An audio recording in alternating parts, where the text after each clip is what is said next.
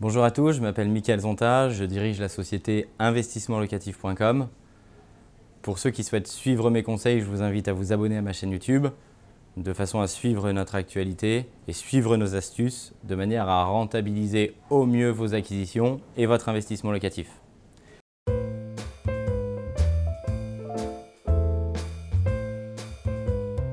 Aujourd'hui, je voudrais aborder la question cruciale qu'on me pose souvent. Quelles sont les questions, Mickaël, que tu me conseilles de poser lorsque je suis en visite et lorsque je suis dans un bien immobilier Souvent, quand on est intéressé par le bien, on se précipite, on visite le bien et on discute d'ores et déjà du prix de manière à vous montrer sa volonté d'acheter l'appartement. À mes yeux, je pense que c'est une erreur de débuter tout de suite sur le critère prix. En effet, il est important au préalable de découvrir votre interlocuteur, que ce soit le vendeur ou un intermédiaire, à savoir généralement une agence immobilière, de manière à pouvoir voir la psychologie de votre vendeur, à le comprendre et à savoir si vous allez pouvoir avoir une marge importante ou non de négociation. La première question que je vous conseille de poser, c'est simple, c'est le temps. Depuis combien de temps le bien immobilier est-il diffusé? On ne va pas aborder de façon identique le bien et le vendeur si le bien est commercialisé depuis une année ou si le bien vient d'être commercialisé hier. Cela va vous donner un ordre d'idée au préalable de la marge de négociation. Mettez-vous à la place du vendeur. Si vous visitez le bien et que ce dernier est commercialisé déjà depuis 2 à 3 mois, ce dernier, a priori, sera prêt à négocier puisque son bien ne s'est pas vendu dans ce laps de temps.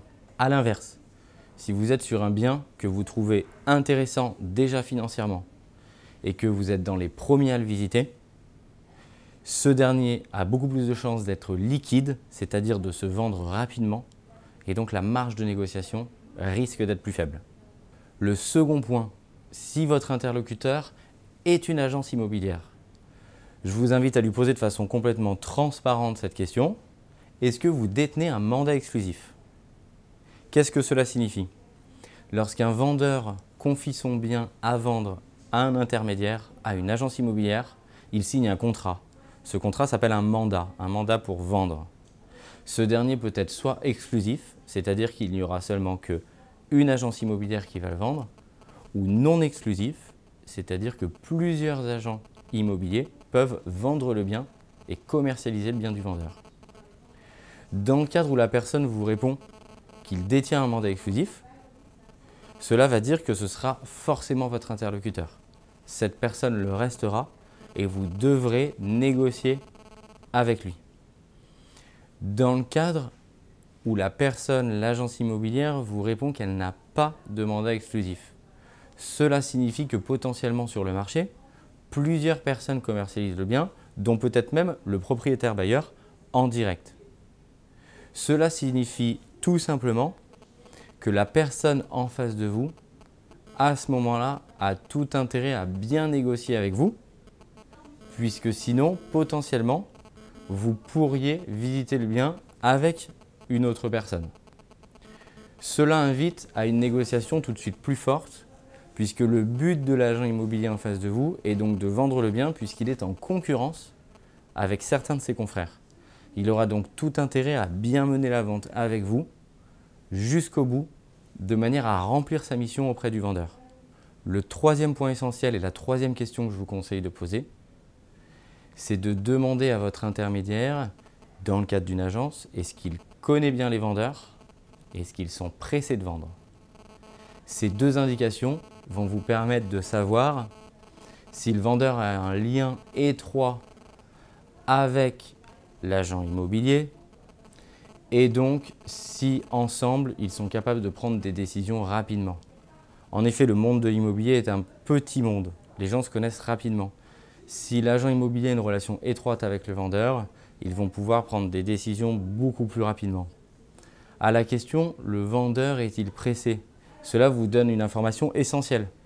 S'il est pressé, dans le cadre d'un problème familial, dans le cadre d'un problème d'argent, il va être plutôt opportun de mener une bonne négociation puisque le vendeur va souhaiter clôturer rapidement la vente.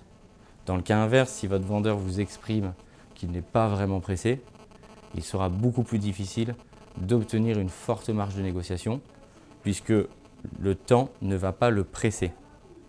Et enfin, mon dernier conseil et le plus important est celui-ci. Posez-lui la question, avez-vous déjà eu, des offres de prix fermes? Et si oui, quel en était le montant? Cela va vous permettre de vous positionner par rapport à vous-même. Êtes-vous prêt, si vous souhaitez acheter ce bien, à vous aligner, voire même à potentiellement faire une meilleure offre que la personne précédente? Si d'ores et déjà l'offre était supérieure à ce que vous étiez prêt à proposer et que cette dernière a été refusée, a priori, vous ne perdrez pas de temps et cela vous permettra de passer votre chemin. La dernière chose, dans le cadre où tous les feux sont au vert et que vous pouvez ensuite commencer par discuter de la question cruciale qui est du prix, je vous invite à ne pas le proposer en premier. En effet, quelquefois, le vendeur ou l'agent immobilier en face de vous est prêt à faire une très grosse marge de négociation à la baisse. Ne vous frustrez pas. Laissez-le proposer un prix. Peut-être que la proposition qu'il vous fera sera bien en dessous que ce que vous étiez prêt à acheter. J'espère que ces conseils vous auront aidé. N'hésitez pas à indiquer tous vos autres trucs et astuces en commentaire, puisque la liste n'est pas exhaustive. Et je vous souhaite de belles opérations. À très bientôt.